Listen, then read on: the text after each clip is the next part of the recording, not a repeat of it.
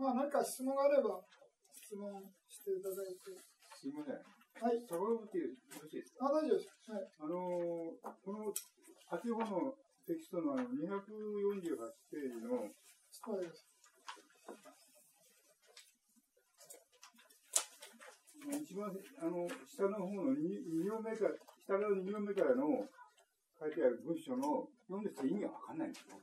何を言わんですか？あのよ 148? よよよんあ248ページ。あ、失礼です。はい。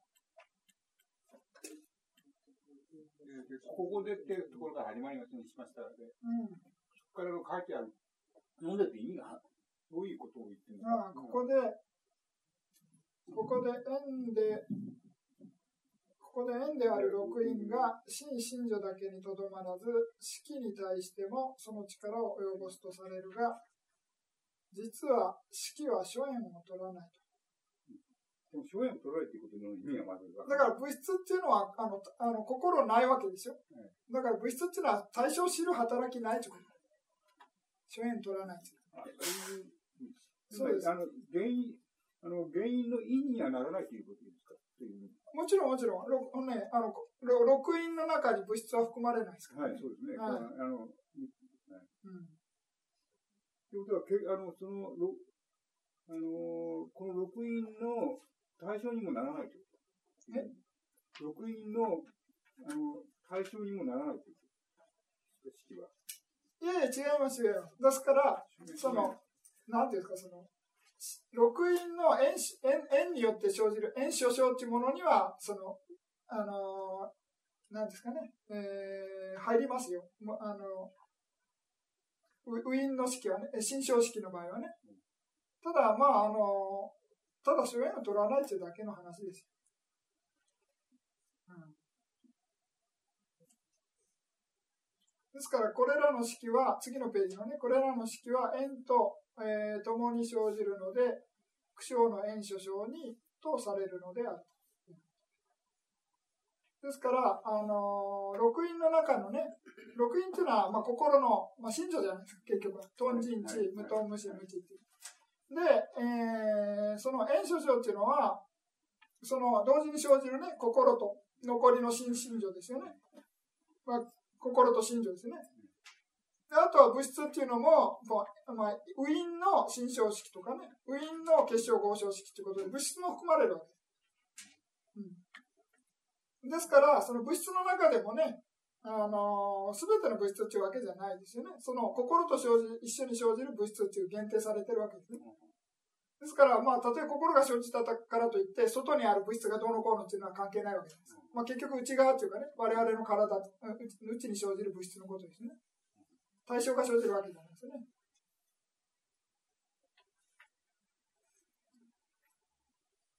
もうピンとこないです。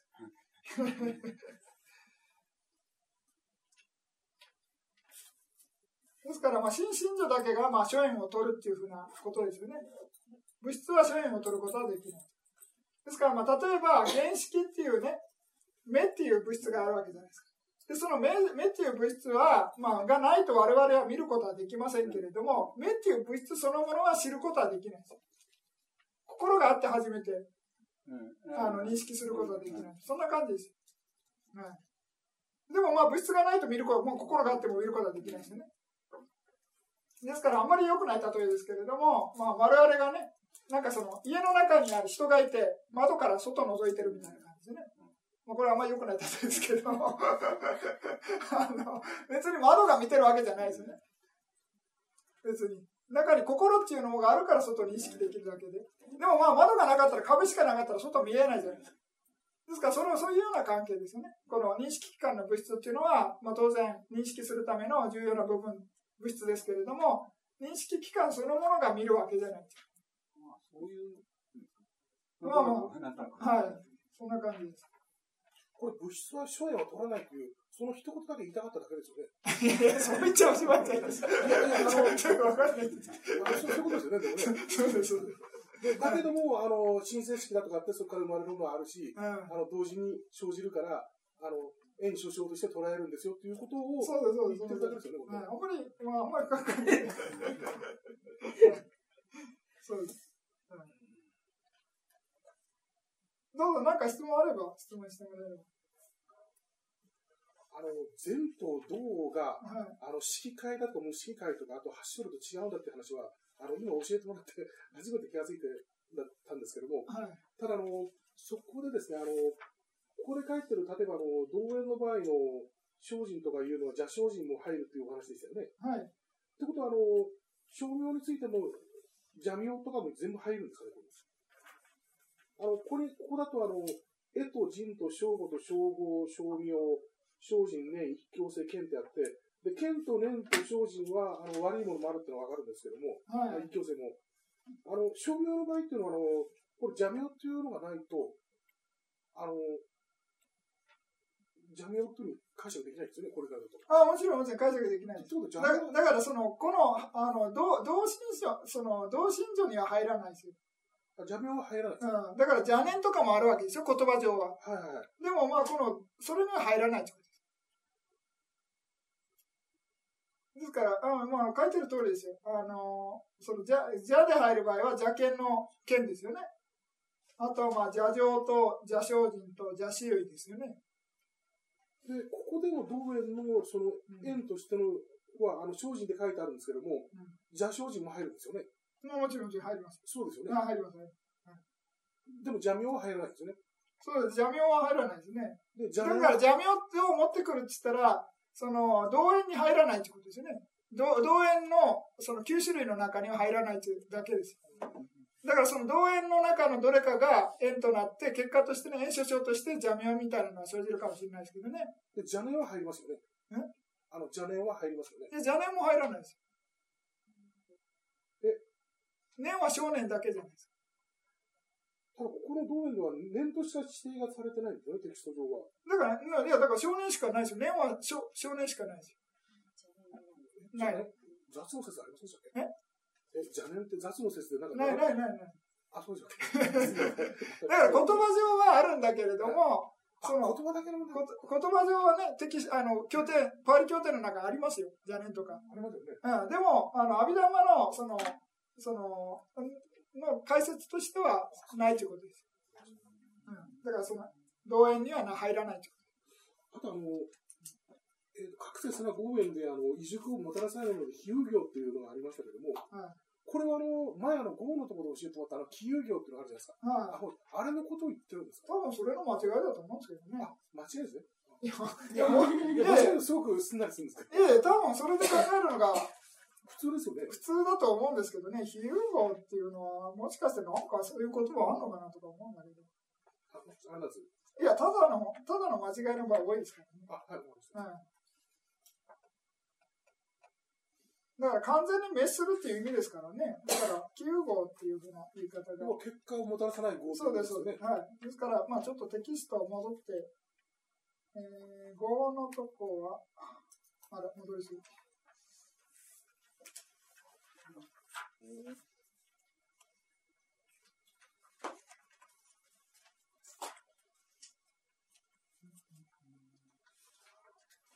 41ページ見ていただけますか。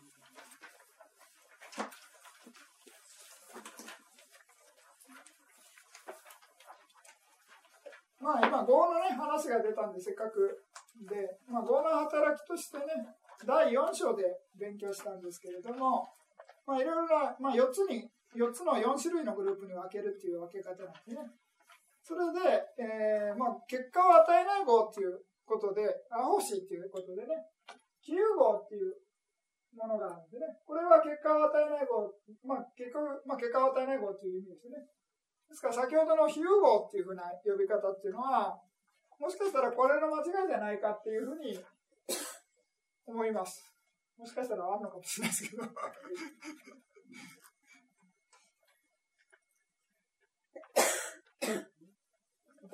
先ほどの、まあ結果を与えないってことでね、こっちの用語の方が有名なんでね。それでまあ、業の働き方としてついでですけれども、まあ結果、業根性に与えるね、原法授業っていう、うーまあ、根性、なんか業を作って、根性で結果がすぐ現れるような業っていうのと、まあ次のせいですね。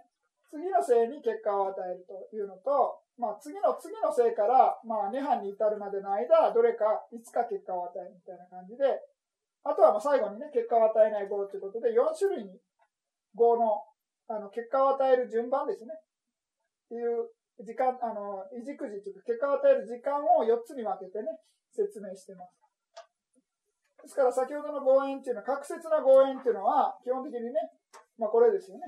確説な望遠っていうのは、過去に成した号っていうのが、まあ、えー、将来ね、えー、時間を、間を空けてね、結果を与える。根性かもしれないし、まあ、もっとね、何百章先かもしれないけれども、まあ、与える可能性があるとね。で、まあ、与えない場合は9号になる。で、まあ、仏教っていうのはね、業の話出てくると、どうしても、なんか何でもかんでも業みたいに思われるんで、まあ一応話をバランス取るために あの、言わないといけないんですけれども、まあ当然ね、あの、運命論じゃないということですね、仏教はね。ですから、頑張って努力するっていうこととかね、知恵を使うみたいな話っていうのは非常に重要なんです。それで、あの、ミャンマーのお坊さんの例えで、あの、あまりなんか自分の語を信じて、あの、毒蛇のいる藪に入っちゃダメだとかね。意味わかります？自分は前後があるからっつって、絶対毒蛇に噛まれないとか思って、危険なことしちゃダメだとかですね。まあ、普通ね、あの、毒蛇いるようなとこ行ったら、まあ、噛まれるだけだってことですね。まあ、もしかしたらものすごい前後がありゃ噛まれないかもしれないですけれども、まあ、普通は噛まれるだろうってことです。あとはまあね、人食いドラのいるような山に入らないってことですね。いくら前後があったとしても。そういうようなことで、まあ、業をあまりね、あの自分が、ね、前後があるからって言って、そういう危険なことしちゃダメみたいな話。あとは、まあ、精進っていうのも必要なわけですね。努力しないともいけないし、あと知恵も使わないといけないみたいな感じですね。ですから、まあ、自分の努力と知恵を使って、さらにね、過去の前後があれば成功するってことですよね。で、まあ、その例えで、まあ、なんていうんですかね、あの、その漁師に捕まった魚の話みたいな感じですけど、聞いたことあります？ないですかね。あの、漁師に3匹の魚、まあ3匹以上でもいいですけれども、3匹の魚が捕まったんですね、漁師にね。それで、1匹はあの合論者なんですよ。合論の魚。だからまあ運命論ですよね。ですからもう捕まったのはしょうがねえな、みたいな感じで、魚諦めてるみたいな感じなんですね。で、もう1匹の魚は、あの、努力論者みたいな、精進論者なんですよね。ですから頑張ってこの飛び跳ねて、船からこの逃げて海に逃げようみたいな感じで、ぴょんぴょんぴょんぴょんなんか飛び跳ねて努力してるんですよね。で、もう一匹は、あの、知恵ってね、知恵を、知恵を使おうみたいな感じの魚がいるみたいな感じ。それで、あの、努力する鳥、あの、魚っていうのは、ぴょんぴょんぴょんぴょん、とにあの、跳ねてるから逃げようと思って、漁師がそれすぐ見つかって、それで棒かなんかでガバッと叩かれて 死んじゃったみたいな話なんですね。それで、知恵のある、あの、魚っていうのは、このタイミングをね、あの、見計らって逃げようとか思って、黙って死んだふりしてるみたいな感じで。それで、基地に着こうとした時に、あの、船がね、こう斜めになった時に、全力でこう飛び跳ねて、それで海に逃げたみたいな話なんですね。知恵を使ってね。まあ当然、ね、飛び跳ねるのに、あの、ね、エネルギー、努力は必要なわけですね。ですから知恵を使って、その努力するタイミングっていうのを見計ってやったわけですね。それでまあ、運命論者の魚っていうのは当然ね、そのまま、あの、捕まえて、まあ、あの、まあ、ばあの晩ご飯の 魚になったみたいな話なんですけれども、まあね、何が大、まあその話のあれは、まあ基本的にはね、その何でもかんでも、まあ運命だっていうふうに諦めるっていうのも良くないしね。まあ努力すれば、まあ何でも叶うっていうわけでもないですよね、当然ね。ですから、まあ努力っていうのは当然大事ですけれども、知恵を使ってね、あのー、やらないと、まあうまくいきませんよっていう、まあ例え話ですけどね。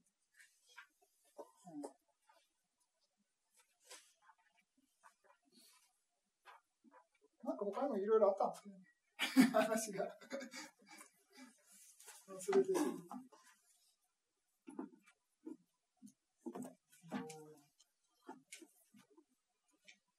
あとまあ、ついでにね、せっかくですから、まあ、語っていうのもいろいろあって、まあ、15っていうのはね、えー、ゴム言語とか言って、まあ、母親殺すとかね、父を殺すとか、まあ、アラカン殺すとか、まあ、下に書いてますよね。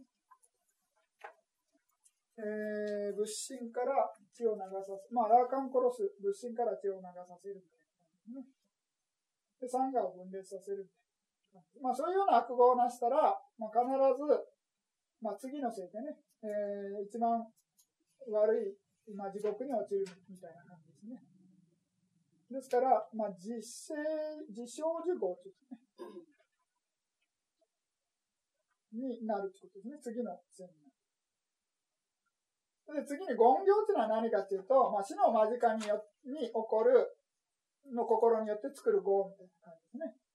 で、まあ死ぬ前にいろいろ、まあ家族が泣き叫んだりすると、心がね、えー、悲しくなってきて、まあ家族に対する執着によって、まあ、せっかくね、いいとこに行けるぐらいの前後があったのに、まあガキに落ちたりとかね、まあそういう話があるんですね。ですからまあそういうようなことで、まあ死の間近っていうのは、えー、影響を受けやすいみたいで、この逆に今度は、まあずっと生きてる間悪いことやってたんだけども、まあ死ぬ前にね、なんか苦毒を積んで、まあ良い心が生じたりとかね、まあ説法を聞いたりとか、お経を聞いたりしてね、まあ明るい心になって亡くなったら、まあ天界に行ったみたいな話とかもあるわけです。ですから、まあ死ぬ間際のね、えー、心の状態によって、あまあここ、業を作ることによってね、まあそういう影響を与えるというようなことですね。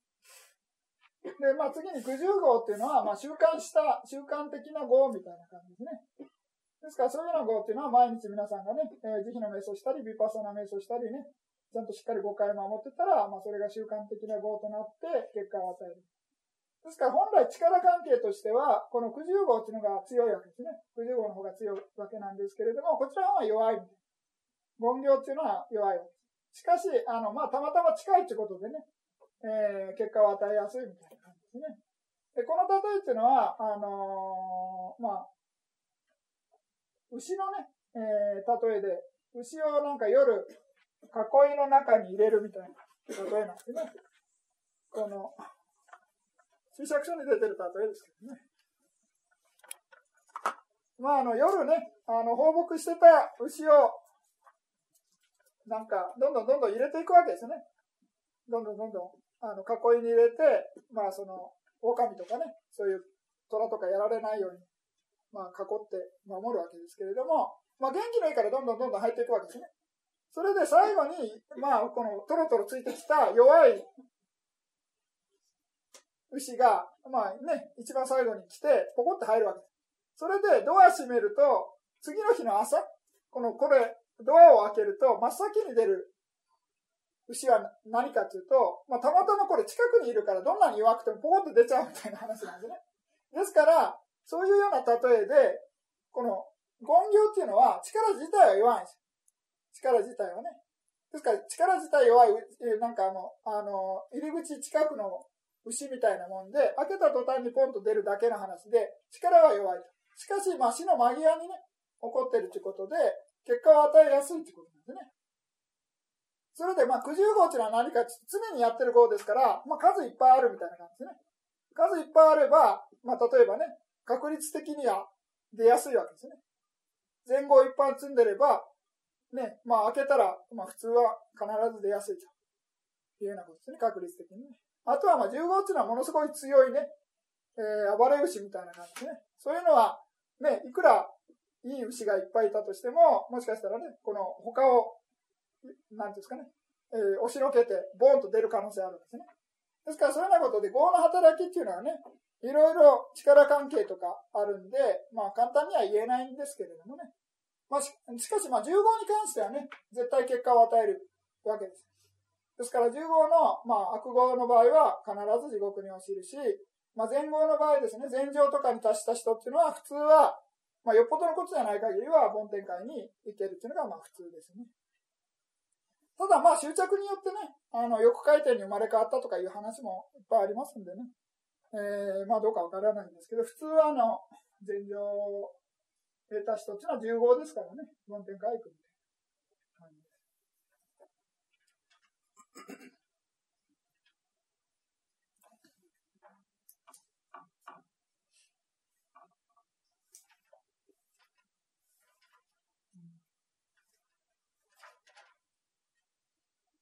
で、まあ、こっちの、一番最初のね、作用によるということで、まあ、霊障語っていう働きがね、まあ、今ずっと勉強してたら、まあ、だまあ、霊障号の場合もあるし、指示号みたいな感じでね。まあ、指示する。まあ、一緒に生じて指示してるだけみたいな感じ。生じさせるわけじゃない。ですから、まあ、同時に生じてるようなものっていうのは指示号みたいな感じですね。で、まあ、号みたいなものは、その霊障号で、まあ、その、確説な号縁の場合は霊障号ですね。過去に生じた前後悪号っていうのが、まあ、生じさせるわけですから、ね。ですから、そんなことで、まあ、霊障号の場合もあれば、指示号の場合もあるということですね。で、まあ、悪い場合は、妨害とかね、殺害とか、まあ、そういうような号も、まあ、可能性としてはある。ただまあこの分類の仕方がね、今勉強しているものとちょっと違うんで、当てはまるのは難しいんですけれども、まあそういうような分類の仕方もあるというね。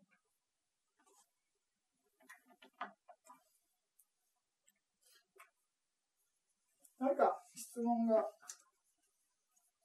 れば。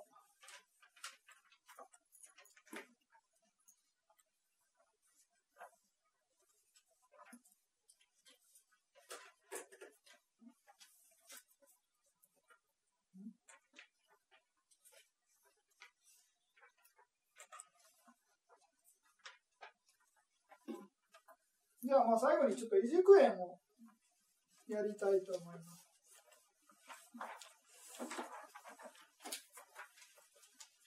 移軸園っていうのは、まあ、結果ですよね。先ほど移軸心っていうのが出てきましたけれども、まあ、移軸園です。それで、妙運、えー、新章式、結晶合章式に力を及ぼす36の移軸心、38の新書で、えー、ある正気、結晶妙運4、これらはお互いに異軸縁である。また、えー、作用を受ける36の異軸心、38の心情である妙運、その妙運によって適宜に生じる二表式を除いた新章式、結晶合章式、これらはお互いに、えー、異軸縁所掌であると。なお、ここで、えー、36の異軸心の無式異軸心4と、えー、2の前後式は式を生じさせず、また無式回置における4の過信も式を生じさせないから適宜と言われている。また、その異軸妙音は、えー、小式分別で説かれたように、えー、小標式を生じさせないから、標式を除いたと、新書ということですね。それでまあ次に異軸円の性質っていうのは合円との性質と全く反対である。すなわち全不全の職業は将来に異軸をもたらし、さらに現在にも信号、えー、異号を生じさせるからそこに企業がある。しかし、異軸は全不全によって生じさせられるものであるから企業がない。そして苦笑法にも自らの企業がない安静状態を及ぼすのであって、このように作用する力が異軸円の力である。次に円、円所掌の実際は苦笑円で解かれたものと同じである。まあ、同時に生じる働き方の仕方ですよね。ですから、えー、異軸円の異軸円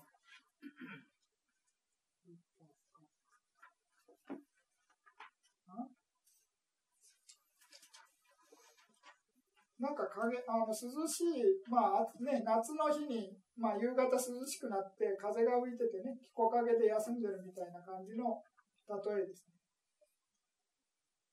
まあ、いじくの例えです。それで、まあ、円っていうのは何？まあ、これ、まあ、合の結果がいじくなんですね。先ほどやった通り、合の結果がいじくで、こちらの場合はね、円所掌がいじくだったんですけれども、この異軸円の場合は、この両方とも同じみたいな感じですね。円と円所掌っていうのは、ひっくり返ること、ひっくり返すことができる。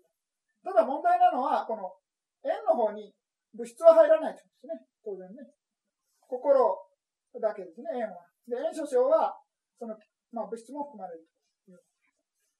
で、妙運、えー、心象式、合唱、結晶合唱式に力を及ぼす36の異軸心、38の信女である正気結晶異軸妙4、これらはお互いに、えー、苦笑、あ、じゃ異軸縁である。ですね。で36、異軸心。38信者である妙音。その妙音によって適宜に生じる二標式を除いた新標式、結晶合唱式、これらはお互いに異軸円所象であるというようなことですね。ですから、まあ、36の、まあ、異軸心のどれかを、まあ、円とすればね、まあ、円所象っていうのは、まあ、38、まあ、普通36ぐらいですけどね。36とか、まあ、33とかになりますけれども、まあ、そういうような、まあ、信条っていうのと、が、まあ、円所象になるわけですね。ですから、まあ、信条の中のどれかを一つ選べば、今度は、異軸心と残りの信条っていうのも円所象ですね。それで、まあ、えー、心によって生じる、心象式とか、まあ、合によって生じる結晶合唱式っていうのも円所象になるみたいな感じですね。ですから、これは、えー、働き方としては、苦笑縁ですね。まあ、同時に生じてお互い助け合うみたいな感じの働き方ですね。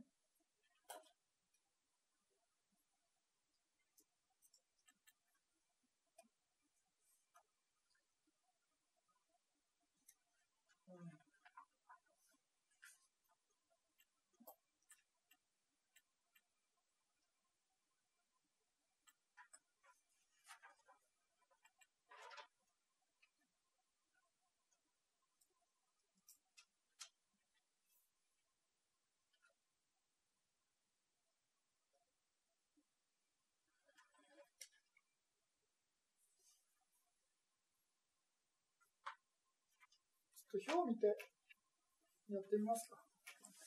まあ、あのもうだいぶね、慣れてきたと思いますけれども、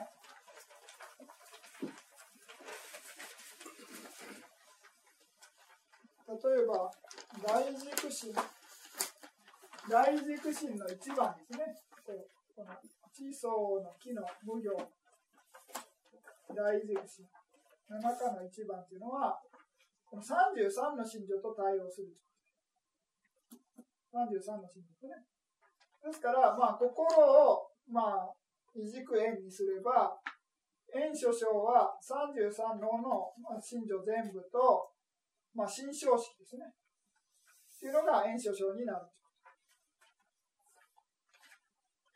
それで、まあ、でもし合唱あの結晶時っていうかね、生まれた瞬間の状態だったとすれば、これがね、まあ、結晶心だとすると、この、まあ、心をね、円にすれば、まあ、円所象は33の、えー、の、まあ、真女すべてと、まあ、結晶合唱式ですね。生まれた瞬間に生じる、合によって生じる物質が、まあ、新象式じゃなくてね、結晶合唱式が円所象になるというような分析の仕方それで円を今度は33の中のどれかの真女っていうふうにすれば、今度は残りのね、真女32とまあ、心、異軸心1ですね。それを炎症症に入れればいいということですね。それで、まあ、あの結晶時か小気時かということで、あの物質っていうのはどれが対応するかということで変わってくるみたいな感じですね。そういうような感じで、まあ、見ていくみたいな。それで、例えば、あの見た瞬間の心ですね。っていうのも異軸心ですね。まあ、不全の原式が生じた場合は、えー、それを、まあ、普然の前式の心を円とす、まあ、異軸円とすれば、えー、円所象は7つのね、空一切心身上のということですね。それで物質っていうのは、もうこれ、あの物質生まないはずですから、えー、原式っていうのはね、ですから、新象式出ないみたいな感じになってくるんですかね。ですから、そういう感じでいろいろ心によってね、いろいろ分析していくみたいな。感じでやっていけば、ものすごい細かく分析できるわけでね。ま、しかし、いちいちそんなことやってたら、あの、書いてられないんでね、あの表ではちょっと分かりづらいですけれども、これでもこういう感じでまとめてるみたいな感じですね。えー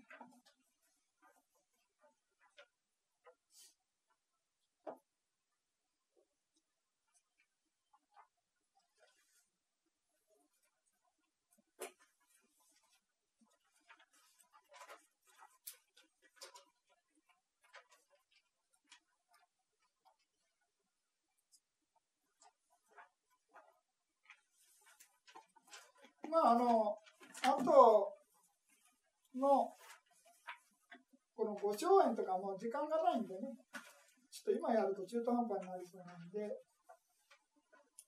これぐらいにしようと思うんですけれども、まあ質問があればね、質問していただいて、まあ、はい、ちょっと終わりわけで申し訳ないんですけども、はい、あの、ちょっとこれ読み方なんですけども、はい、あのーえーっと、36異熟心というところまでは分かるんですけども、あの、まあ、日本だとか新生式だとか結晶合成式に力を及ぼす36異熟心。まあ、これは、あの、当然ですよね。その後の38新書である正気結晶異熟妙音4というのは、これ、あの、妙音4というところに全部かかってるんですかね、これね。まあまあそうですね、はい。あの、妙音4を説明するために、38新章である正気、結晶異熟、というふうに言ってるんですか？うん、まあ日本語おかしいですね。これ、ここちょっとわからないんですよね、これ。うんあの、36異熟心は、まあこれは非常に簡単にわかるんですけども、まあもうこれ切った方がいいですよね。当然ですよね。はい、ですから、36と、まあ36の異軸心によって生じる、まあその、えー、失礼失礼、えー、36真珠である正気結晶異軸妙音に、あ、まあまあ問題ないじゃないですか、これ。まあ何しろ、あの、心っていうのはね、結晶か正気に時間帯を分けることができるわけですね。はいはいですから、この時間帯で分ければ、まあ、結晶異軸か正気異軸っていうことで、えーまあ、36っていうふうあのに分けることできるし、心の種類、数で言えば、36の異軸心っていうのと、まあ、それにと相応する38の信女っていうことで説明してんじゃないですか。じゃあこの36異熟心に相応する38新書という意味なんですかね？そうです、そうです、もちろんもちろん。でただそうするとね、はいあのー下の妙音4というのが出てきますよね。うん。これ、これはどう捉えればいいですかね？妙音4っていうのは、あの36異熟心によって生まれる妙音4ですか？違います、違います。だから36異軸心と38信条っていうのがセットになってるんです。ですから、妙音っていうのは新信条のことじゃないですか。あの36の異熟心と38の新書がセットになって、妙音4でしょ？それがどれか選べば。はいはい。あ、これが妙音4だよと。そうです、そうです。あので、それが正気、結晶、異軸、まあまあ、どっちかにして全部入っちゃうんですけども、そうです、その妙音4だよと。はいということは、ここで言う一番最後の名詞っていうのはこの妙音4なんだ。そうです。異軸妙音4ですよね。ですから、異軸心の妙音4。それから同じことですよ。言ってること。妙音っていうのは、これは、あ、そうですよね。あ、そうか、心のことに全部言ってるんだ、これ。そうです、そうです。はい。あ、じゃあ、おんじゃあ、結局、異熟心というふうに言ってるんですね、これ。そうそうそうです、そうです。はい。ただの、あの、繰り返しだけですよ。36異軸心、38信条ということで、あそれでまあ終わり、そ終わりなんですけど。結局同じことですよね。そこで終わってもいいんですけどね。まあ、その、あ、繰り返しですか？繰り返しですね。で、これらがお互いに異熟縁。はい、だからこれなんでわざと正気とか結晶にしてるかというと、はいその物質がね、あの、正気時だと、あの、合唱式になるわけですね。あ、失礼失礼。あの、結晶時だと合唱式になるわけですね。結晶合唱式。正気だと正気だと、あの、そうです、そうです新正式になるということで、わざと、あの、分けてるだけです。あ円所掌が、まあ、あの、正気から新正式になって、結晶から合成式だよと。はい。いうことが分かりやすくするために、そうです、わざと、あの、時間帯を2つね、結晶と正気っていうのを名前出してる。円所掌は、今の円と違うのは、あの、その式のとこだけですよね。新正式と、そうです、合成式と。はい、そうです。で、標識は除きます。で、標識を除く理由は、なんかいろいろテキストに書いてあるそうです。あの、ごあ異軸心は標識を生じさせない。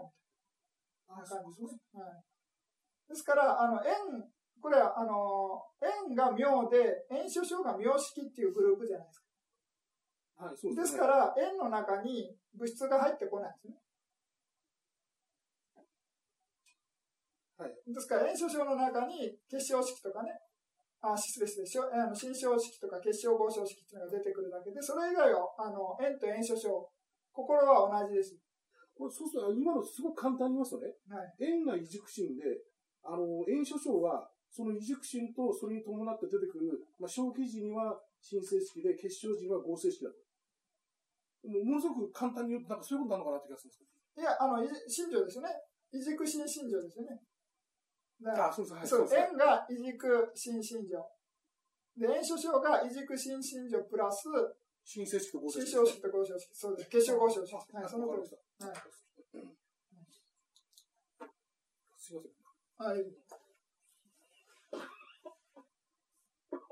まあちょっと難しいですけどね。まあ次回はもうちょっといろいろな例えとかがお話を交えて あの説明できるんじゃないかと思います。まあ、今回はね、あんまり例え話が少なくて、あれでしたけど。